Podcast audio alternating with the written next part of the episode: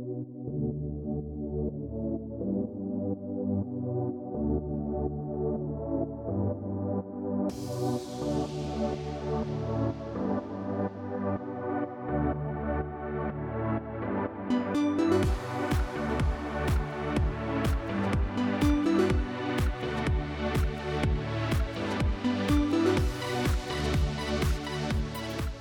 buenas a todos, bienvenidos, bienvenidas a vuestro podcast de fútbol profesional hecho por amateurs.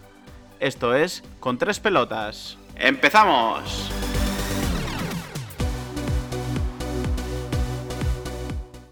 Muy buenas, muy buenas a todos, a todas, bienvenidos, bienvenidas a un nuevo episodio del podcast de Con tres pelotas. Hoy estamos con los comentarios con la gente de siempre para comentar la jornada, para comentar el resumen de los partidos vividos ayer y de los que quedan por venir. Y como siempre, pues tenemos a, a nuestros colegas con los que mejor nos lo pasamos. Bienvenidos. Fermín, buenos días. Muy buenas, Mario, ¿qué tal? Eh, encantado de estar otro día más aquí con vosotros, otra jornada más, otro domingo más. Hoy tenemos un programa bien cargadito de información, así que vamos a meternos en el tema. Muy bien, pues sí. Y Sergio, ¿qué tal? Buenos días. Muy buenos días, Mario. Buenos días, Fermín. Pues como dice mi amigo Fermín, otro domingo más, gracias a Dios. Estaba ya toda la semana con mucho deseo de estar aquí otra vez y con mucha tela de cortar, que, que nos espera un buen programa. Hoy venimos a que esperáis con el escucháis entero, que vaya a disfrutar. Bueno, pues sí, pues sí, hay bastante tela que cortar porque ayer sábado jugaron los, los tres grandes y además el Atlético Barcelona entre ellos, así que hay, hay bastante telita que hablar. Y, nada, vamos a ello. El primer partido que, vamos a comentar es el Villarreal-Real Madrid, que fue el primero que se jugó. Empezó a las 4. Y, y nada, ¿qué nos puedes comentar, Sergio? ¿Qué es tu equipo? Pues dentro, yo como opinión personal mía, me esperaba, esperaba que el Madrid, el Madrid perdiera. Vi el 11, me eché la mano a la cabeza y dije, uff. Pero bueno, ahí se quedó en el empate. Hombre, realmente el Real Madrid no tiene esa excusa, pero el equipo que tiene nunca puede acusarte en un empate. Real Madrid empezó bien, Real Madrid empezó marcando en el, en el primer minuto, un gran gol de Mariano Díaz, discutido para el VAR y demás, pero bueno, al fin y al cabo fue gol. Y el Madrid pues se diluyó, se diluyó y la segunda parte fue entera del Villarreal y acabamos, acabamos pidiendo la hora. Villarreal muy compacto, sabemos cómo juega el Villarreal, Villarreal que está arriba en la tabla por algo. Y el Real Madrid, pues, con lo que te digo siempre, falta de gol, mmm, jugadores que no están, estado hablando con Fermín Lucas Vázquez no, está, no tiene nivel para jugar en el Real Madrid, Ico no tiene el nivel ni para estar en primera división, Ico es un jugador, hace un jugador increíble y todos lo hemos conocido, pero se ha echado de barriga y no hay manera de levantar a ese jugador. Por eso lo quieren vender, que ahora puntualizaré eso. Y, y ya está, poco más que añadir. Que el Real Madrid tiró dos o tres veces en todo el partido y falta de pólvora, lo que insisto semana tras semana, tras semana, tras semana con vosotros, que falta de gol, falta de centro del campo, una columna vertebral vieja y sin Sergio Ramos el Real Madrid es humo. Muy bien, Sí, la verdad es que fue un partido bastante complicado por las bajas y demás, pero bueno, eh, Fermín, tu análisis. Pues yo no puedo ver mucho el partido, la verdad que me pillo trabajando, pero un 11 de circunstancias de Zidane con Mariano Díaz, que no sabemos por qué ese chico no juega más. La verdad que el chico sale y marca. Eh, lo estábamos hablando hace un ratito fuera de micros. Eh, es el, en, la historia del Madrid el tercer jugador que más goles por minutos eh, marca. Aunque sean minutos testimoniales que juega, el chaval marca. O sea, estaba primero Cristiano Ronaldo, que marcaba cada 80 minutos, creo que es. Luego Morata, que también estaba en esa estadística. Y el tercero era él. Es un chico que sale y marca. No entendemos por qué no juega más. Es muy bien que tenga que jugar eh, Benzema y tal, pero bueno. Y eso, eh, por lo que he podido ver, un Madrid que fue de más a menos, muy la, la, última parte del partido muy mal. El, el, Villarreal pudo llevarse el partido con toda tranquilidad. Gerard Moreno estuvo un poquito fallón en algunas ocasiones.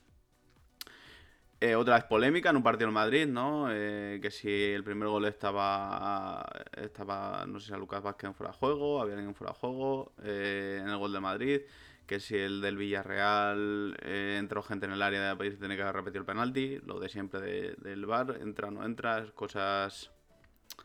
Por ejemplo, a ver, lo, del, lo, de la, lo de la falta, lo del fuera juego es un poquito sí que se puede interpretar, pero al final lo del penalti si te entra a línea del área, te entra a línea del área, hay que repetirlo y punto. O sea, ahí no hay manera de interpretar. Pero bueno, lo que decimos, Madrid también preocupante y no veo yo a los de Zidane haciendo cosas muy grandes, aunque bueno, ya lo dijimos de las elecciones la semana pasada, ¿no? Y al final metimos seis y, Luis Enrique no, nos cayó la boca. Pero eso es porque nos escucha Luis Enrique, ya os lo dije. Eso es que Luis Enrique nos escucha.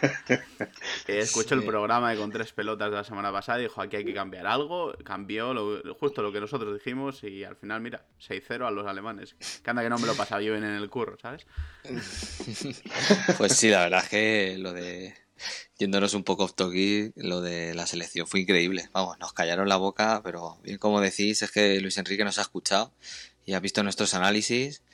Los tres expertos de fútbol internacional. pero bueno, a ver, yo el partido del Real Madrid sí, sí, sí vi bastante del partido. Puedo decir que casi lo vi entero, lo vi entero. Y, y bueno, sí es verdad que un Madrid de más a menos empezó muy bien. Tuvo 20 minutos iniciales muy, muy buenos donde presionó arriba, donde tocó rápido la bola y donde pudo ponerse por delante en el marcador. Lo de Mariano, pues bien como decís, a mí ese chico me parece que tendría que jugar más. Pero ya sabemos cómo es Zidane. Zidane cuando le entra aquí por el ojo y Zidane no tiene más que ojos para Benzema. Y si Benzema está bien, si no está lesionado, Benzema va a jugar hasta los amistosos de pretemporada. Si yo fuera delantero suplente del Real Madrid, yo no tendría ninguna fe en jugar ningún partido hasta que Benzema se lesione o Benzema mm, esté sancionado o demás, porque ya vemos el historial y, esto es lo que hay. No hay mm, es que es un, es un sinsentido seguir hablándolo, porque cuando Benzema se recupere el próximo partido de Champions va a jugar Benzema, o sea que Mariano, bueno, pero que está muy bien que Mariano salga y aproveche sus minutos. A mí me parece un delantero personalmente hablando de Mariano, que no tiene, no tiene técnica, no tiene, no tiene, mm, no tiene ese, ese toque de balón, ese juego fuera del área. Lo que pasa es que dentro del área es muy bueno. Dentro del área tiene mucho gol. Es un chico que, que lo que toca dentro del área lo convierte en gol. Y, al final es lo más importante de un delantero, ¿no? Y nada, sí, el Madrid se fue diluyendo, el Villarreal empezó a tomar el control del partido, le movió mucho, le movió mucho y hizo muchos cambios de juego y le empezó a mover de, un lado para otro. Y el Madrid cuando corre, sin... veo un problema muy grave del Madrid este año que es sin pelota. Sin pelota el Madrid sufre muchísimo, muchísimo, muchísimo. Y el Villarreal le hizo correr. El Villarreal es un, es un, es un equipo que, que de siempre pero con, con una Emery se ha mantenido es, es, en el trato de balón y cuando tocan rápido y, mueven generan muchos espacios, al Madrid le hizo mucho daño. El Villarreal estaba sin Paco Alcácer y se notó muchísimo porque Gerard Moreno ahí arriba mm, es un buen delantero, pero, pero necesita otro delantero que, que, arrastre centrales y demás, porque Gerard Moreno es el que, el que, el que busca espacios ¿no? y, Paco Alcácer el, el 9 más, más, más puro, más posicional pero, pero no estaba por, por una lesión de los isquiotibiales. Y se notó. Y aún así el Villarreal pudo, pudo pasar por encima del Real Madrid después de esos 15-20 minutos. Hasta que, hasta que cuando empezó la segunda parte, el Madrid, yo me mm, vi que cuando empezó la, segunda parte, el Madrid tuvo 10-15 minutos que no, no, salió de medio campo y, tenía mala pinta hasta que, hasta que, que pudieron empatar gracias al penalti ese. Eh, polémica, pues yo no veo ninguna. Yo, eh, fuera de juego de Lucas Vázquez, no hay fuera de juego para nada. Para nada. El, gol es completamente legal. Lo que pasa es que estamos acostumbrados a ver que, que cuando, cuando un equipo marca otro un, gol tan pronto, ni los propios jugadores rivales se lo, se lo esperan y, estupefacto levanta la mano pidiendo algo que, que, no existe, que es, es en plan de, mira, te han cascado un gol en el minuto 2 y te lo han cascado. Ya está. ¿Sabes? Y, y, el penalti, pues, pues sí, por lo que decís, pues que se tuvo que repetir, pues a lo mejor, pero ya sabemos, el VAR... Bueno, Fermín, que levanta la mano. Digo que hay que a ver si lo del, lo del fuera de juego no es fuera de juego, eso está claro. Que haya gente que lo quiera meter en polémica. O sea, yo lo he metido en polémica porque hay gente que dice, oye, es que es posicional, lo que sea. Bueno, bueno claro, eso. Pero lo, de, lo del penalti sí, porque ahí hay que entrar, tiene que entrar el bar ya por defecto eh, a esas cosas. Es, ¿Está alguien pisando la línea? ¿Está alguien dentro del área? Sí, se repite, punto, ya está. No hay interpretación posible. La regla es así, es como las manos. Es mano, la toca en la mano, es mano, punto, se acabó, es penalti, pero en todos, ¿sabes? Es, es, es lo que hablábamos la semana, que, eh, la semana pasada y es lo que hablaba yo, es, es unificar criterios. Si tú en una jornada has repetido un penalti porque se ha pisado una línea, las 38 que quedan tienes que estar pendiente porque si se vuelve a pisar una línea lo tienes que volver a repetir. Lo que no puede ser es que se hagan un partido así en 7 no, porque pierde todo el valor. Eh, Sergio. Pues nada, mira, para, para finalizar el análisis de Real Madrid, esto no va a ser tampoco tan negativo. La nota buena para mí del partido, Martín Odegar. Martín Odegar tiene un- una proyección grandísima. Ese futbolista me está enamorando de verdad. El año pasado ya lo demostró con la Real Sociedad, que por fin explotó ese jugador, que muchísimas cesiones, muchísimo fracaso, entre comillas, del jugador respecto a la ilusión que tiene el Real Madrid con él, pero parece que le pega. Y Ferland Mendy, que se tiene que hacer un poco más, que se está haciendo un poco más, un poco torpe y demás. Y Gazar, que está entrando en minutos de juego. Vamos a ver si ese jugador le pega, que es mi gran deseo que le pegue. Y Mariano, yo voy a hacer, voy a hacer una comparativa muy grande, pero a mí dentro del área me recuerda como el mejor Ronaldo Nazario. Un jugador con muchísima explosión en los últimos 5 o 6 Ya, ya se nos vino, ya se nos Y vino arriba Roncero. No, Ya se nos vino arriba. escúchame. No, no, solamente en esa faceta. No, no, no, nada más que en esa. Y la explosión que tiene en carrera a la hora de, de- de dar más la pena y en tirar. Es un jugador que, que, que siempre busca el remate, que no se lo piensa y que lo poco que ha jugado en el Real Madrid, lo poco, injustamente poco, porque este jugador en cualquier equipo de España sería titular indiscutible. Porque Sí, en eso estamos de acuerdo, Un ¿eh? nivel Sí, impresionante. Hasta en, hasta en el Barça. Ah, no, sí, no, sí, vamos a ver. pero Bueno, vamos. El Barça puede hacer, vamos, el Barça hasta- es estrella. hasta Chimi Ávila, que el señor a lo mejor no escucha, puede ser tu trainer de Barcelona, pero bueno, ahora, ahora analizaremos a, a los señores de Kuma. Y Mariano, pues a ver si Zidane se da cuenta que, hombre, realmente, con lo que ha dicho Mario antes, Benzema para mí es intocable. Benzema tiene algo que no lo tiene nadie en el mundo. Es, es que es un jugador diferente a todos los delanteros que hay en el mundo. Tiene que ser titular, evidentemente, pero Zidane, pues, tiene que darle minutos a, ya Mariano, que es un delantero centro, pues, irlo poniendo y ver el chaval cada vez que sale se parte los cuernos, no tiene mucha técnica y demás, pero en los últimos metros letal y todo lo que toca lo mete. Y poco más que añadir. Yo, mm, bueno, ya para finalizar, eh, eh, lo que le achaco un poco a Benzema, lo que le echo un poco en cara a Benzema es que durante tantísimos años en la liga, durante tantísimos años en el Real Madrid, ha sido incapaz a, a adaptarse a jugar con un delantero. Siempre. Benzema es un delantero que ha rendido como ha rendido cuando ha jugado solo, porque cuando ha tenido delanteros como Higuaín, como, como Ronaldo y demás, no ha sido el Benzema que estamos viendo ahora. Y, y eso también es, es una cosa que, que echarle en cara, porque, porque muchas veces el Real Madrid con la falta de gol podría adaptar el, el estilo Zidane a poder jugar con otro delantero. ¿Por qué no podríamos ver un, un Benzema Mariano? Pero, pero no, no puedes, no puedes porque, porque Benzema se mueve, se mueve solo, es un lobo solitario, ¿no? Pues, Pero, casi, pero bueno, casi, casi se va, casi se va Benzema en la temporada 2012-2013, mal no quiero recordar, cuando Higuaín marcó 27 o 28 goles en liga, que Benzema estaba en la puerta de salida, me acuerdo de una oferta de Arsenal por 60 millones de euros y estaba todo hecho. Pero el fichaje lo echó para atrás Cristiano. Cristiano dijo que, que su mejor socio era Benzema y gracias a Dios. ahí hacía el trabajo sucio. Cristiano Ronaldo dijo que Benzema que se quedaba, se quedó Benzema, vinieron la Champions, los partidos mágicos de Benzema, Benzema Bueno. es un genio y figura. No un delantero centro nato, porque no lo es. El chaval, yo para mí es más un 5 argentino, un jugador que llega mucho al área, que va, que reparte, que demás. Pero bueno, vamos a ver este año si Florentino nos pone un Haaland o un Mbappé debajo de- del árbol. Bueno, del árbol o de la sombrilla, ya veremos a ver. Bueno, eso vamos a verlo con el paso de los meses, pero el tema de fichaje lo veo muy complicado. Por lo menos a priori por, por la situación económica de los clubes. Pero bueno, ya hablaremos en otro capítulo de, de fichajes, de más que nada territorio rumor, porque no sabemos nada. Y, y bueno, más o menos lo que esperamos también. Vamos a comentar el siguiente partido, que fue los de Lopetegui, que fue el Sevilla-Celta. Y, y bueno, yo personalmente me esperaba una, una victoria fácil de, Sevilla y nada más lejos de la realidad. Se le complicó el partido, el Celta compitió, compitió muchísimo y le puso las, la- la- le puso contra las cuerdas, vamos. ¿Qué me tienes que decir, Fermín? Pues lo, bueno, es prácticamente lo mismo que el partido del Madrid, no me, ese no me tampoco pude verlo, he visto resúmenes a posteriori, criti- eh, crónicas y tal.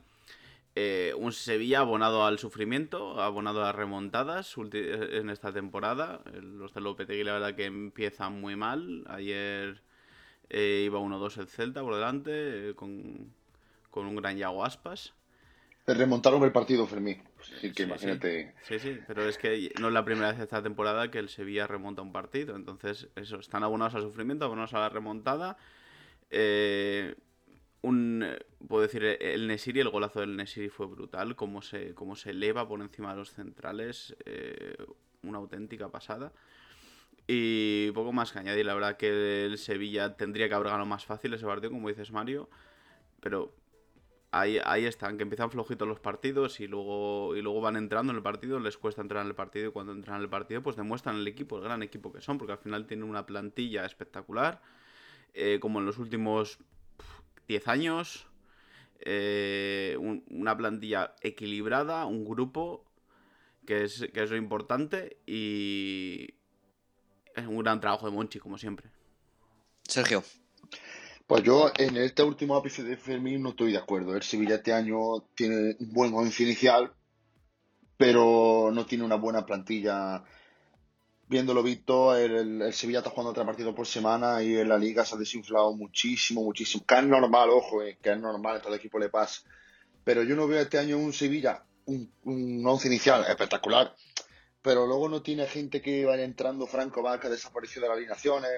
Lund de Jong es un delantero muy intermitente. Y ahora sí, realmente ahora en Nesiri se está echando el equipo a la espalda y está demostrando, hombre, el gran delantero que, quiso ser y que fue en el, en el Leganés. Respecto al partido, el Celta es un equipo malo, entre comillas, pero muy competitivo, es un equipo con muchísima alma, muchísima garra y con un genio que haya guapa, que ese muchacho nunca se rinde, nunca se rinde, nunca se rinde. Empezó el partido bien el Sevilla, como lo empieza siempre, pero el Sevilla es un, equipo que ya hemos estado viendo con Granada y con todos los rivales que se ha ido enfrentando, que tiene un empiezo muy fuerte y luego se, se, se, se, destroza. Tiene una fase de partido inicial muy buena, luego pega o se duermen o pegan bajones o demás, pero luego dicen, luego los y se le pone la vena hincha del cuello y se levantan todo para arriba y te remonta el partido. Le pasaba en el le pasaba ayer y demás. Y el Sevilla, pues en su línea. Yo creo que este año va a estar competitivo y demás. Y, y poco más que añadir, poco más que añadir, la verdad. Bueno, es el gran es la gran virtud del Sevilla de Lopetegui, es, es cómo compite. es un club. Yo sí que estoy de acuerdo con Fermín que tiene, que tiene una muy buena plantilla. Tiene una plantilla, sobre todo lo que ha dicho Fermín, equilibrada. Tiene, tiene jugadores importantes tanto en el medio como en defensa. Lo que le flojea un poco es el gol. Le falta un delantero top, top, porque yo en eso no estoy de acuerdo con vosotros. A mí en, en Nesiri me parece un delantero que no es del nivel del Sevilla. Lo que pasa es que juega porque no hay otro. Pero es un delantero que, necesita. Tiene un ratio de. Tiene un ratio de, de, disparos con, con, goles bajísimo. Necesita 15 disparos para meter un gol. Pero bueno, mm, es el que tiene Sevilla y es el que utiliza. Pero luego eh, lo que decís vosotros es, es el gen de, de Lopetegui, de, de, sus equipos y es como compite. Es un, es un equipo que no le puede dar por muerto durante los 90 minutos. Ayer lo vimos. Yo ayer estuve viendo el partido y había fases del partido que el, que el Celta lo tenía a su merced. El Celta si hubiera tenido un poco más de, calidad arriba de acierto de cara al gol, el Celta se hubiera llevado el partido. Pero es que el Sevilla, tú dices, está hundido, está hundido, pero es que luego se levanta. Se levanta y te acaba ganando el partido. Y eso, eso no es más que gracias al entrenador y gracias a los jugadores, ¿no? Y, y le está sirviendo para llevarse bastantes partidos a lo largo de la temporada. ¿Que le pueda aguantar toda, toda la liga? Hmm, lo dudo mucho, lo dudo mucho. O mejora un poco más de cara a puerta y de cara a, a lo que es el juego de, equipo o, eso no, no, creo que te dé para aguantar todo el año. Y menos jugando tres partidos por semana, como dice Sergio. Pero, pero bueno, veremos a ver. Eh, si os parece bien, pasamos al partidazo de la jornada, que no fue otro que, el Atlético Madrid-Barcelona. Me regalaron una noche de bodas espectacular. y, y, como esperábamos, eh, no sé vosotros, pero a mí me pareció un partidazo, ¿eh? un partidazo por parte del Atlético Madrid, por momentos del Barcelona, porque eh, estando mal el Barcelona como está, hubo momentos que, sometió al Atlético de Madrid, porque los jugadores que tiene son tan buenos que, hubo 10-15 minutos que el Atlético de Madrid mm, estuvo defendiendo con los 11 detrás de, eh, delante de la portería. Ahora, el Atlético de Madrid no quiere decir que, que, que, le presionara demasiado, porque el Atlético de Madrid se sienta a gusto jugando así. Y no le creo demasiadas ocasiones, pero, pero no fue el peor Barcelona que yo he visto de la temporada. He visto peores, mm, peores partidos. Ala, el Ibar de Barcelona es muy preocupante, ¿eh? Muy, muy, muy preocupante. Fermín, es tu equipo. Haz los honores y coméntame. Pues sí, la verdad que como dices es un Barça muy, muy preocupante. Empezando por el 11, se, Kuman sigue saliendo sin un 9 puro. Vale que solo tenga a Braithwaite, pero ponlo. O sea, porque es que no tienes a otro. Es que Griezmann no es un 9. Eh, la primera parte del partido muy igualada, la vi muy igualada. Dembélé, Dembélé se metía por donde quería. La verdad que, que el partido, la primera parte de Dembélé fue espectacular. El, el Barça fue de, de, más a menos, la verdad que eso, que la primera, la primera parte fue de los, de los dos equipos muy igualada. Pero luego el Barça se empezó, a, se empezó a desinflar, ya no sé si es tema físico, si es tema mental. Eh, pero este, este Barça hay veces que no sabes a lo que juega, que, que no, no funciona, se ve que no funciona. Y no. además luego no tiene soluciones de banquillo, no porque no tengas en el banquillo gente, que también es, es, un punto, pero más en la parte defensiva. Por ejemplo, ayer se demostró que el Barça no tiene, no tiene defensa, o sea, se lesionó Piqué y tuvo que volver a jugar de Ion de central, o sea, eso no tiene sentido ninguno. En la parte ofensiva tiene soluciones, pero lo que no puedes hacer es lo que hace este señor, este Kuman, de oye, voy perdiendo, ¿qué hago? Pues meto a seis delanteros. Meto otra vez a Braithwaite, meto a Trincao, meto, eh, los dejo con Messi. Con no, o sea, no, son soluciones, no son soluciones tácticas. Es, eh, saco todos los misiles arriba y si toca el burro a flauta la toco. Eh, para resumir un poco eso, un Barça de más a menos, un partido muy intenso, muy interesante para lo que, los que nos gusta el fútbol, un Atleti muy, muy ordenado, muy serio. Si viene que, que, por ejemplo, Joao Félix no tuvo un partido espectacular, pero en la línea del equipo, un, eh, un partido de bloque, un partido de, de, de los típicos de, del Cholo, ¿no? De todos a una y si hay que atacar se ataca a todos y si hay que defender se defiende todos, aunque sea dentro del área. Eh, un Atlético Madrid que pinta muy bien para esta temporada, tengo que decirlo, que la verdad que la temporada del Atleti pinta bien. A ver si no se desinfla como, como le pasa a veces.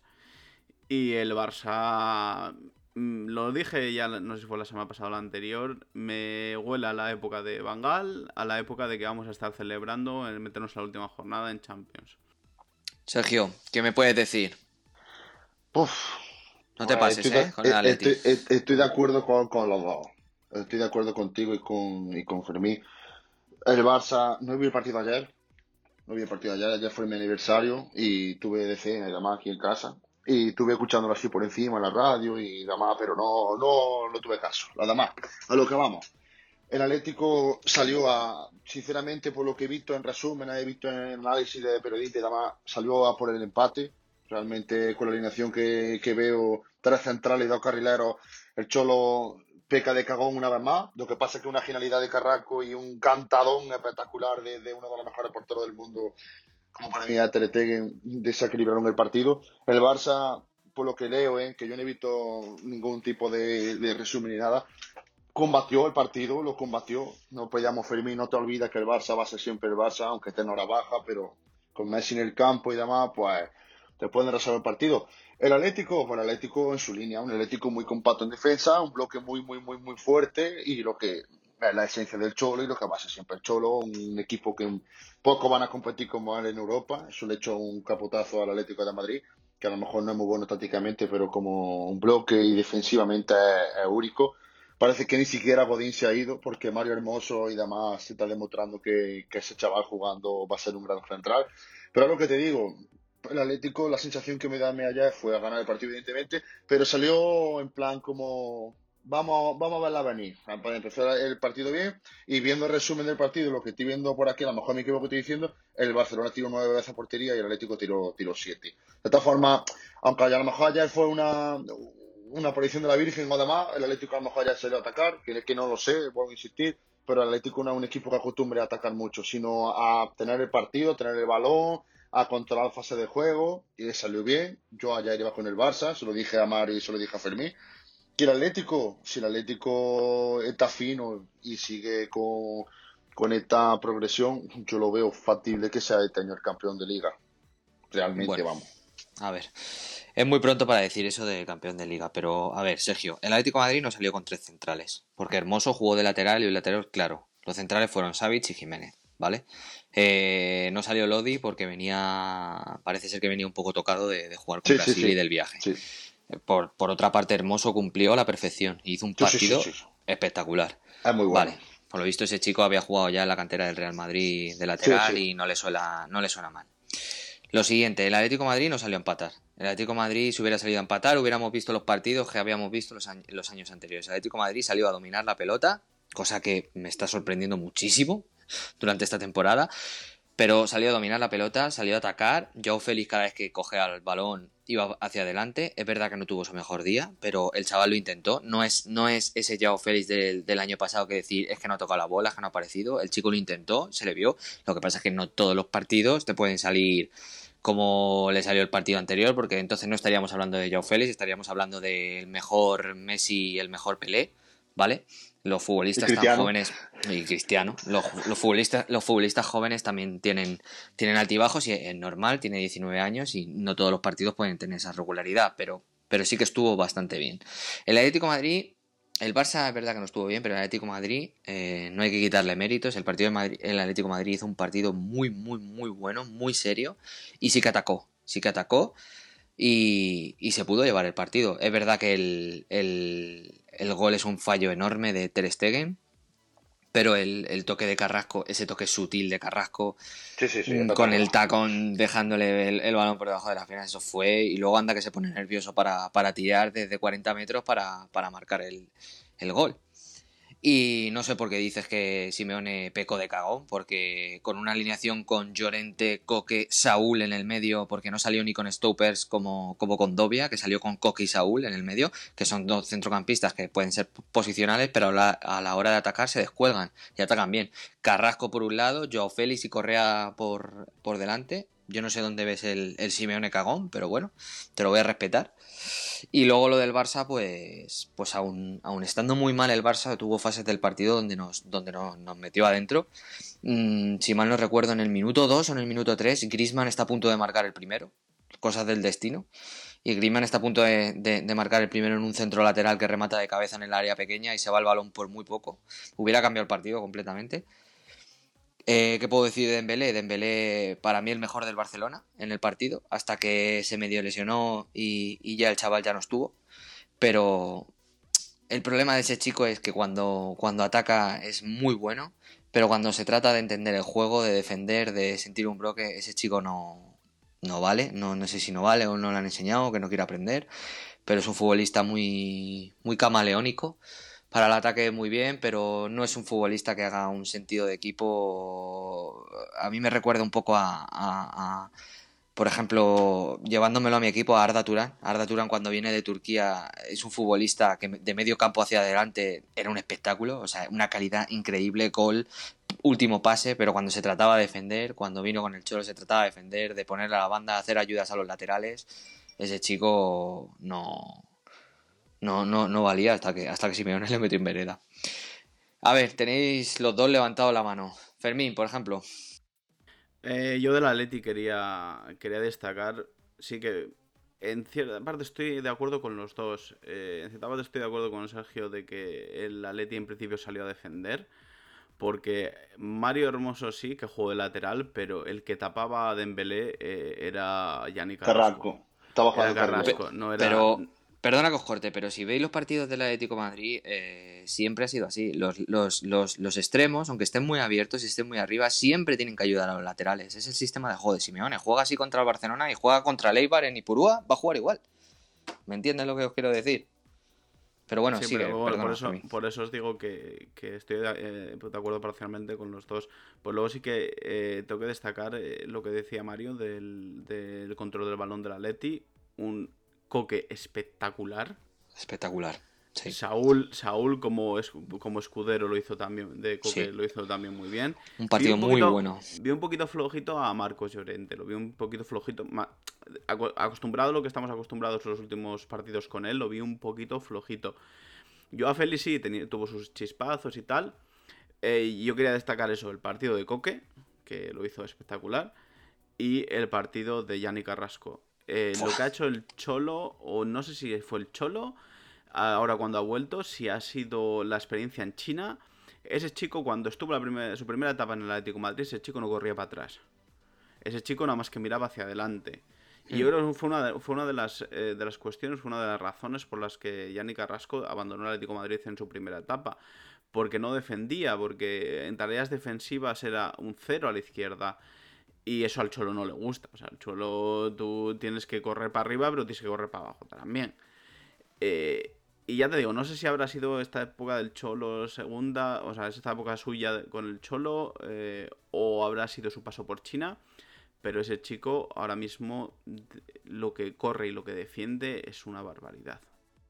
Ahora, ahora después daré mi visión de Yanis Carrasco, que, que tengo que decir un par de cosas de él, pero antes, Sergio.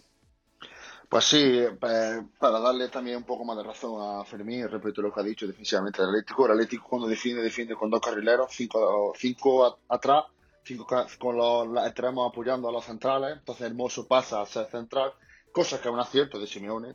Yo que Simeone no lo peco por mal entrenador, simplemente Simeone es demasiado defensivo, pero el Atlético le va muy bien con, ese forma, con esa forma de jugar.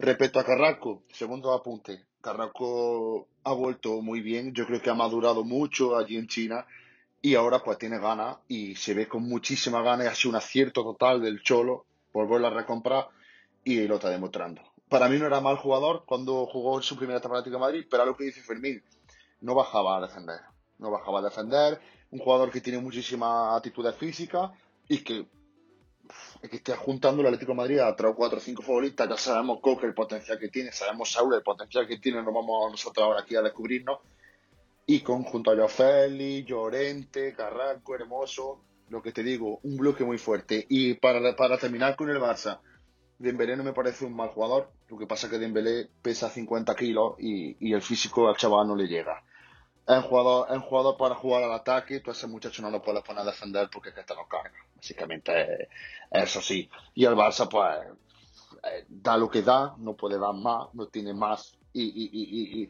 y siempre tiene que tener a un amigo barcelonista que te escuchando esta época. El Barça no va a estar muerto, el Barça está en una época de transición una época que, que, todo el equipo pasa y simplemente eso, eh, habrá tiempos mejores, que habéis ganado muchísimo, muchísimo, muchísimo y, tiempos peores como los que estamos pasando ahora vosotros y nosotros los madridistas.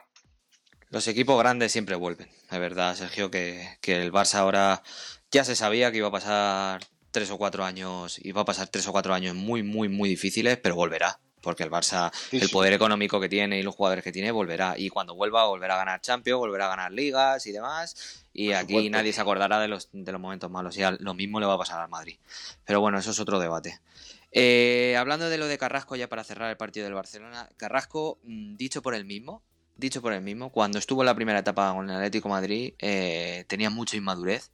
Dijo que, que no entendía sus suplencias, no eh, según él no se supo adaptar a, la alta competición de lo que es la Liga Española y, lo que es Simeone, porque Simeone mm, un día estás de titular y otro día estás en la grada.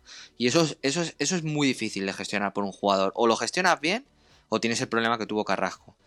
Luego otra cosa, dijo que se fue a China y dice que cuando se fue a China dijo palabras textuales que, que sentía que se había retirado del fútbol. Se fue por dinero, lo dijo así de claro, sí. Fue por dinero. Se fue por dinero y, que se había retirado del fútbol. Y eso dice que le dolió mucho, se dio cuenta del error que había cometido. Y cuando dice que le surgió la, oportunidad de volver al Atlético Madrid, no olvidemos que ese chico siempre ha sido del Atlético Madrid. Hay fotos mm, desde pequeñito con la camiseta del Atlético Madrid porque su madre es española, su madre es española y del Atlético Madrid. Él se crió aquí en España. Y es un, es un, futbolista que de verdad, de verdad quería, quería vestir los colores del Atlético Madrid. Y cuando le surgió la, la oportunidad de volver, según él, su cabeza cambió, su mente cambió y, según él, y, se está viendo reflejado en el campo, es un jugador mucho más maduro, mucho más comprometido con, el equipo. Y el mismo Coque, el mismo Saúl, en rueda de prensa, un día a un periodista se lo dijeron, que el Carrasco que se fue no tiene nada que ver con el Carrasco que ha vuelto, que ha vuelto, que se fue un niño, un niño con mucha calidad y ha vuelto un hombre. Y ese hombre con esa misma calidad, pues, pues estamos viendo los resultados. Vale, eh, vamos a empezar con el debate. Esta jornada, pues para no irnos muy lejos, eh, lo teníamos un poco a huevo. Eh, es una pena que podamos estar hablando de esto, pero, pero es lo que hay. Año de transición o años de transición, equipos grandes, Real Madrid, Atlético Madrid, no olvidemos que Atlético Madrid también le ha pasado, dos o tres años anteriores, Barcelona. Y esta jornada vamos a debatir, ¿es el peor Barcelona de la última década?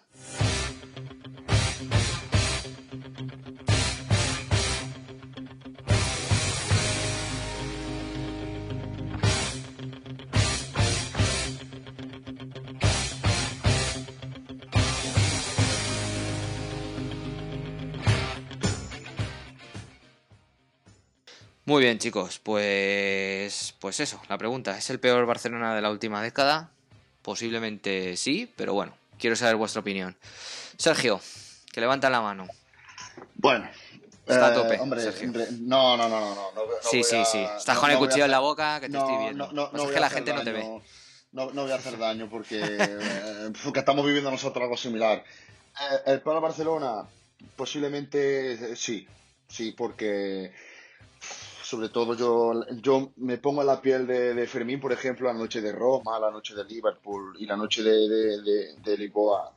Simplemente eso me recordó mucho a la mía con el Haya, que no cené ni siquiera. Eso fue un desastre. El Barça, lo que hemos hablando hace cinco minutos, que es una época de transición. El Barça está acabado. El Barça no que Simplemente es muy fácil, es lógica. Messi 34 años, Piqué 33 años, Busquets ya no ni la sombra de lo que está, con una edad también bastante avanzada. Jordi Alba, 31, 32 años, vas a necesitar sangre nueva y, simplemente eso. Hay que darle tantísimo palo. Ha pasado por una época mala con el tema del Bartomeu, que ha sido un destrozo para el club, porque aunque la plantilla está a un lado, el, estamento del club está unido de, cabo a tal cepe, desde la silla del presidente hasta el cepe y hasta el palo, y eso afecta, que se quedaba no se quiera ver, por mucho que Piqué dijera él que no, que ellos estaban centrados en la competición y demás. El Barça le ha afectado el tema de, la presidencia, le ha afectado el tema de Messi, de que de, la amenaza de salirse de Messi, la tres noches europeas, a la hora de la verdad, de los partidos importantes, importantes, importantes del Barça se ha venido abajo mentalmente por cosas como esos partidos, porque yo repasando hace dos años lo que le pasó, eh, fue aquí en, Barcelona un 3-0 ante el Liverpool con Estelar Messi y demás, y luego allí te llega y, y, si el Bayern de Múnich, eh, perdón, si el Liverpool en vez de 4 tenía que meter 7, te mete 7, te mete 10 y te mete 15. Eso es mental. ¿Qué necesita el Barça bajo mi punto de vista? Tiempo y sangre nueva. Este Barcelona ha pasado por anteriores etapas malas, como ha dicho Fermín antes, la época de, de ¿cómo se llama el presidente? Mm, la época de Luis Van Gaal, que no, sé, no me acuerdo ahora del presidente, la época esa fue, fue un desastre. Con Overmars, con Cocu, la marcha de Figo al Real Madrid, fue causa más o menos similar a lo que está pasando ahora. Te refieres a Gaspar, ¿no? Efectivamente, muchísimas gracias Mario por el apunte. Y ya no me no, no voy a no voy a ser más cansino, la época esa fue similar a la, esta, si veis, la marcha de Figo al Madrid, los holandeses, jugadores que no tenían nivel para el Barcelona, con todo mi respeto, vuelvo a Breakway, eso no tienen nivel ni de asomo para estar en el Barcelona, pero culé amigos míos, todos los oyentes de esta época, tranquilos que, que las aguas volverán a su cauce y el Barcelona volverá a ser el Barcelona de siempre, vamos. Yo antes que darle el paso a Fermín quería comentar que, para mí sí, sí es el peor Barça de los últimos 10 años. Dice Sergio que el Barça necesita sangre nueva, estoy de acuerdo. Tiempo, no estoy de acuerdo. Yo creo que si algo pecan los equipos grandes es que tiempo de, de temporada de transición la gente no lo entiende. Ni las directivas lo entienden, ni el público lo entiende, ni los medios de comunicación lo entienden, porque se están jugando muchísimo dinero, hay muchísimo dinero en nóminas y si algo, algo no tienen estos clubes grandes como Liverpool, Bayern, Real Madrid y tal, son tiempo. Ellos pueden pasar temporadas de transición, como la está pasando el Barcelona, como puede estar pasando el Madrid, pero tienen que competir. Tienen que competir entre medias. No olvidemos que, por ejemplo, vamos a hablar, ganar la Champions. Ganar la Champions es muy complicado. Juegan 35, 36 equipos. Solo la gana uno. ¿Vamos a decir que el que no la gana de los 35 restantes ha fracasado? Pues no, porque ahí pelean todos para ganarla. Pero una cosa es no ganarla y otra cosa es no competir. El Barcelona últimamente no está compitiendo. El Barcelona se está llevando las ligas porque con lo que tiene le da para, para, para ganar las ligas y no se está llevando muchas veces las ligas por méritos propios, sino por también de mérito del Real Madrid. Ha habido muchos años que el Real Madrid ha tirado la liga y el Barça se la, se la, ha llevado. Sí, sí, sí. Que no vamos a quitarle mérito también al Barça porque ganar una liga a 38 jornadas es muy complicado, pero, en, pero cuando ha llegado a Europa se ha visto, el Barça no ha competido y eso es, eso es, eso es algo que, que, los clubes grandes no, no, pueden, no pueden sostener porque tú puedes mm, pelear la Champions, tú puedes llegar a semifinales de Champions, puedes llegar a la final, puedes perderla perfectamente. El Atlético Madrid ha llegado a dos semifinales de Champions, ha llegado algunos años a cuartos, a semifinales estos últimos años.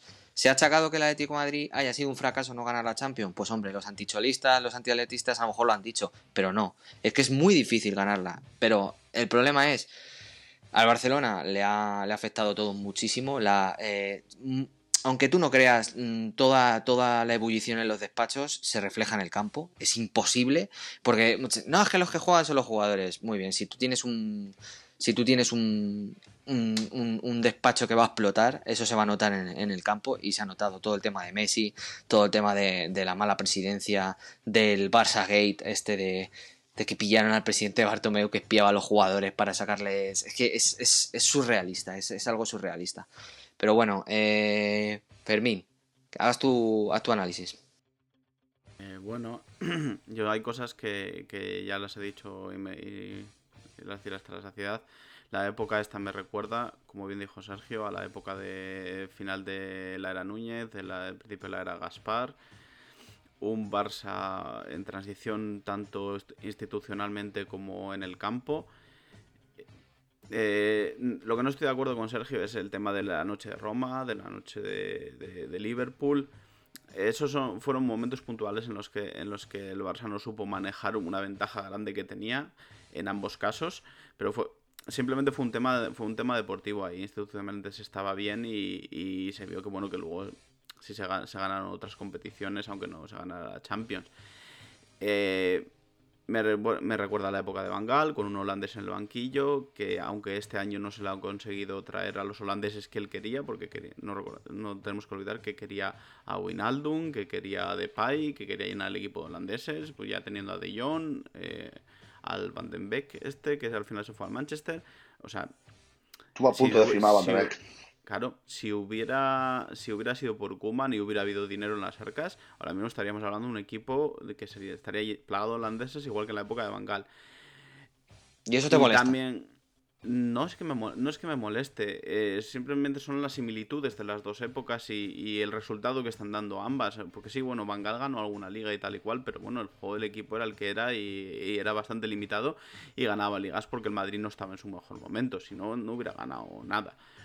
Eh, y, lo que, y lo que también me recordó mucho, sobre todo el 8 a 2 de, Lisboa, a aquella final de la Champions, que me imagino que recordéis en Atenas contra el Milán, en la que el Milán destrozó al Barcelona en el 94. Eh, también eso también fue un punto de inflexión. Aquello fue la, eh, el, final del Dream Team. Fue Pero eso, Fermín, no estoy de acuerdo. Eso fue que te tocó un equipazo y ya está. Eso era el Milán, eso, no, eso era imbatible, igual que el Bayern de Múnich. No, yo no considero esa la noche fracaso, Fermín. Y sigue. Pero voy al punto de inflexión que suponen. Eso sí. que, aquello fue el punto de inflexión en el, momento en el que el Barça dijo, eh, esta época ha pasado, vamos a por la siguiente. Eh, eso tendría que estar pasando ahora, que lo que pasa es que, bueno, pues con el tema COVID, las arcas están vacías, con la mala gestión de la directiva anterior, no actual, bueno, porque ahora están en, eh, y han dimitido y tal, pero bueno, la mala gestión de, los recursos del equipo, la mala del club, eh, la mala gestión deportiva, eh, debería de ser una cosa bastante mejor de lo que es, eh, pero no, no hay más. O sea, es eso, una época de transición, los culés nos tenemos que resignar a que esto va a ser así, nos tenemos que resignar eh, y por mucho que me duele, mira que yo soy un pro Messi de, de los... No hay otro como yo, yo creo. Nos... Mm, tenemos que saber que la época de Messi se ha acabado, que se tenía que haber acabado en verano posiblemente y haberse ahorrado todo el, el circo mediático que se generó, que ahí tenía que haber dicho el Barça, vale, te quieres ir, te has ganado el derecho de irte en todos estos años eh, no te vamos a dejar ir gratis, eso a mí me parecería una tontería. Otra cagada más de la directiva y ya está. Porque si un jugador se te quiere ir, eh, tú no, lo que no puedes hacer es retenerle en contra de su voluntad, porque vas a tener el jugador que estás viendo este año y punto, y ya está. Y te estás gastándote 50 millones de euros que estás pagándole a Messi para que sea, para que esté jugando con uno menos. Ojalá fueran 50, realmente son 100, porque tenemos que contar impuestos y demás. Pero bueno, ese es el tema. Eh, no tenía que haber sido lo que ha sido. Tenía que haber dicho Bartomeu, la directiva, ok, Messi, te quieres ir, te has ganado el derecho, como en su día se lo ganó Xavi, como en su día se lo ganó Iniesta. Eh, dejarte ir gratis, eh, vale, si nos escudamos en temas legales, aunque tenías esa cláusula tal y cual, bueno, pues no. Y yo que tampoco creo que Messi quisiera irse gratis. Messi que quiso forzar una salida y, lo, que, lo que hubiera sido, o lo que yo creo que quería Messi en ese, en ese momento es, yo fuerzo, yo estiro la, estiro la cuerda. Eh, lo que yo quiero con esto es que Bartomeu se siente con el City y lleguen a un acuerdo. Así eh, Messi consigue lo que quiere, que era salir del Barcelona, porque entiende que su etapa se ha acabado. El Barça, aparte de ahorrarse todo el dinero que cuesta Messi durante un año, hubiera sacado algún rédito económico también. Y no hubiera habido todo este circo que se montó. Entonces, mala gestión, esperemos que el siguiente que venga lo haga un poquito mejor. Se rumorea que el siguiente que va a venir es la porta. Eh, eso, eso, quería llegar yo ahora. Que hablaremos. Que, segura, que seguramente el próximo presidente del Barça vuelva a ser eh, Joan Laporta. Veremos qué tal, a ver qué tal lo hace, pero, pero bueno, este año es eso. Eh, para resumir, año de transición, tenemos que aguantarnos con lo que hay. No creo que se vaya a ganar nada, a no ser que pegues eh, el pelotazo en la copa, por decirlo de alguna manera. Y en la liga aguantar, intentar hacer lo mejor posible. Y bueno, oye, en Champions al final, cuando llegas a una. a un. a un punto donde estás ya en octavos, cuartos, tal, es todo a, a doble partido, es toda suerte. Bueno, igual se puede hacer algo, pero no lo veo con el juego actual ni con el, ni con el nivel físico actual del Barcelona. Sergio, ¿qué quiere decir? Para terminar con el tema del Barça, mm, simplemente yo creo que el Barça con Van de Beek, con Depay, con todo lo que se quiera traer, estaría mejor actualmente, porque no son jugadores malos, evidentemente. Y puntualizar lo que ha dicho Fermín, a mí la noche del Bayern de Múnich no fue un fracaso, no fue un fracaso la noche de Atenas, un fracaso fue la noche de Anfield y un fracaso fue la noche de Roma porque tú no te puedes dejar remontar por un equipo así, con todo el respeto, ante un Barcelona, igual que la noche de Bernabéu, que nos pintaron la cara a la Haya, ganando 2-1 allí. Sí, ahí te, doy la, ahí te, doy la, razón, perdona que te corta, ahí te doy la razón, no fue un fracaso, no he dicho en ningún momento que sea un fracaso, es el punto de inflexión que marcaron las dos noches. O sea, que, la, noche de, la noche de Atenas contra el Milan marcó el final del Drinking y la noche de, de, de Lisboa contra el Bayern tuvo que significar el fin de la era Messi. Y eso no pasó. Sí, sí, por supuesto. Entonces, no digo que sea un fracaso, un fracaso de pero no, un fracaso No pasó porque la directiva no quiso, no lo dejó, pero, vale, pero había voluntad de hacerlo. Por las razones que sea, pero el partido de, de Anfield y, el partido de, Roma sí que fueron dos fracasos eh, a nivel deportivo, a nivel de gestión de, esa ventaja que llevaban. Eso es un fracaso. Y los, otros dos, y los otros dos los he puesto como puntos de inflexión de final de una, de una era, de, un, de una época de, dentro de la institución. Pues tú tranquilo, Fermín, que, que volveréis. Eso está clarísimo. A ti, Fermín, y a todos los amigos culés que nos escuchen, que esto es fútbol, que esto pasa en la historia, que el Atlético era un desastre hace 15 años y ahora es un equipo top de Europa, igual que se lo digo a Mario. El Atlético Madrid ha tenido muchísimo mérito con todo lo que ha conseguido en la última. el Atlético Madrid no, Simeone. Bueno, pero bueno, al, fin y al cabo, lo que lleva en el pecho a lo que prevalecerá siempre ante el club, siempre lo he dicho, Cristiano Ronaldo ha sido el más grande de la historia del Real Madrid, pero el escudo es lo más grande que hay. Muy bien, pues me ha gustado mucho este debate, ha sido bastante interesante. Y para casi finalizar, vamos a hacer una breve previa, muy breve previa de lo que se viene en la Champions esta semana que se antoja decisiva.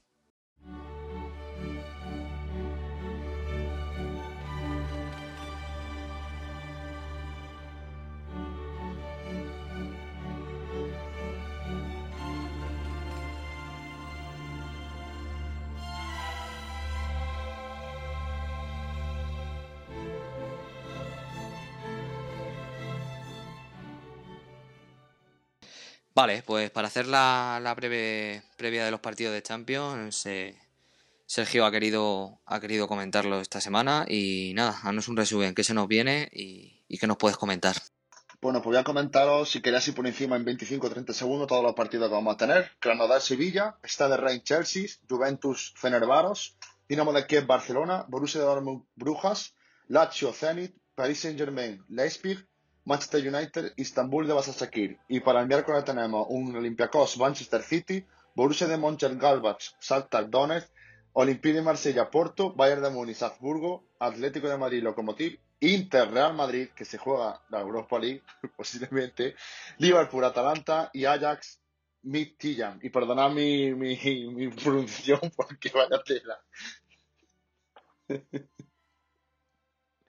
bueno, Vamos, vamos a seguir ya con esta risita. Eh, voy a analizar el partido de mi equipo, eh, Real Madrid-Inter de Milán. Eh, nos jugamos la vida, allí en Italia, por supuesto. espero y confío en que el Real Madrid vaya a ganar ese partido. Real Madrid lo mismo te da una noche de, triunfo que una noche de fracaso. Mm, el partido de Villarreal no es bastante objetivamente hablando porque teníamos la baja que teníamos, pero bueno, vamos a excusar, esperamos recuperar a Benzema, que Hazard entre un poco más enchufado y a ver si Asensio y demás tienen la noche tenemos que ganar como sea, nos viene Lukaku recuperado, el toro de, ¿Qué iba a decir? Tengo miedo, la verdad, realmente vamos a ser sinceros, y tengo miedo a ver los, a ver los huele a... Madrid, la verdad. Huele, a, miedo hasta aquí, Sergio. Sí, sí, Huele Europa League, huele Europa League hasta huele, aquí. Huele, huele, hasta en Alemania huele el miedo. Yo lo que tengo que decir es, es, es que el Real Madrid no me da ninguna confianza, pero tampoco no me la da. Es que no sé si me explico. Veo al Real Madrid en plan. Sí, o sea, veo al Real Madrid en plan de que es o blanco o negro. O sea, o se te planta allí en Milán y cuando todo el mundo cree que va a pinchar te casca un 0-3 y anula el Inter por completo demás, o veo la catástrofe que el Inter le gana el partido y le, y le destroza y le manda al Europa League. Es que no veo término medio, porque es que el Real Madrid es, es o, o el partido de Mestalla o el partido contra el Barcelona. Es que no, no, hay, no, no, hay término, no, hay término medio, ¿sabes? Y, como decís con, con Lukaku y, demás, bueno, bueno, bueno, yo no sé, la, la, el, la, el podcast de la semana que viene podemos, puede ser muy, muy, muy interesante. Pero bueno, el Atlético Madrid juega contra el Lokomotiv en, en el Metropolitano, ¿no? A priori parece un partido sencillo, a priori, pero, pero bueno, la Champions es la Champions. Sí, por mi parte, el, Barça eh, juega en Kiev eh, con un Dinamo que ha recuperado ya los nueve jugadores que tenía de baja por COVID. Eh, ah, veremos que veremos qué Barça encontramos, veremos si encontramos el Barça de, de esta última jornada contra el Atleti, si encontramos el Barça del Juve Stadium. También, tampoco sabes aquí lo que, lo que te vas a encontrar, luego igual llegan allí eso y, y les da por ganar y ya está. Pero bueno, lo que venimos comentando. El Dinamo. Sí, dime, Mati. El, Dinamo en el, en el Camp Nou le puso muchísimo, muchísimos apuros ¿eh? al, Barcelona, pero bueno. Sí, pero bueno, también es el tema del eh, Shakhtar, por ejemplo. El Shakhtar le puso al Madrid y luego le cascaron 6 en Alemania. Entonces. ya, pero es que el Borussia de Mönchengladbach es un muy buen equipo, ¿eh? Sí, claro, pero bueno, que al final no sabes si, si el Dinamo jugó bien porque era gente joven que estaba muy bien físicamente y que entraba tal o, si es bueno para ellos que, los nueve jugadores, vamos a decir, con experiencia, veteranos, estuvieran fuera o no. O sea, eso hasta que veamos el partido no se sabe. Que pinta como pinta y, bueno, crucemos los dedos. Muy bien. Pues para ir cortando esto, que si no se nos va de tiempo, nada, pues las despedidas. Eh, yo quería empezar despidiéndome y sobre todo agradeciendo a todo el mundo que nos escucha. Estamos empezando este proyecto que es rollo amateur, pero que lo estamos haciendo con muchísima ilusión y a mí me llena de orgullo ver que se nos está escuchando en países como Perú, nuestros hermanos peruanos, en Inglaterra, cosa que, no, no, ni, nos lo, ni nos lo esperábamos, ni, ni, ni, nos podíamos imaginar que pasara esto, pero aunque son pocas reproducciones, pero las tenemos bastante repartidas. Y yo os quería agradecer enormemente el apoyo que estamos recibiendo porque para nosotros esto no es ningún trabajo ni ninguna obligación, nos lo pasamos genial aquí grabando un domingo y, a mí personalmente me, llena de, satisfacción que, haya alguien que, gaste una hora de su, de su día a día para escuchar aquí a tres chavales hablando de fútbol. Y, nada, que, muchísimas gracias y que en los comentarios y en el feedback nos lo dejéis porque para nosotros es muy importante. Si hacemos algo mal, decínoslo, tema técnico, tema de sonido, tema de debate. Si hacemos algo bien, también se agradece que nos lo digan. Y, muchísimas gracias en, general y, nada, y que nos vemos la próxima semana. Y, siguiente. Fermín. Eh, bueno, suscribo totalmente lo que has dicho. Eh, añadir también que nos pueden seguir en redes sociales, en Twitter, C3, C3P Podcast eh, así como en Instagram. Ahí nos, tenéis casi a diario también comentando cosas. Eh, y lo que dices, Mario, es una barbaridad ver que, estás aquí y que haya alguien al otro lado, al otro lado perdón, de este micro, eh, a la otra, en la otra punta del mundo, escuchándote, es una cosa que te hace sentir y ver lo pequeñito que es el mundo, ¿no? Al final, si, si te pones a ello. Y encantado de poder estar aquí todos los días con vosotros, de pasarme un rato muy agradable. Eh, nos vemos la semana que viene.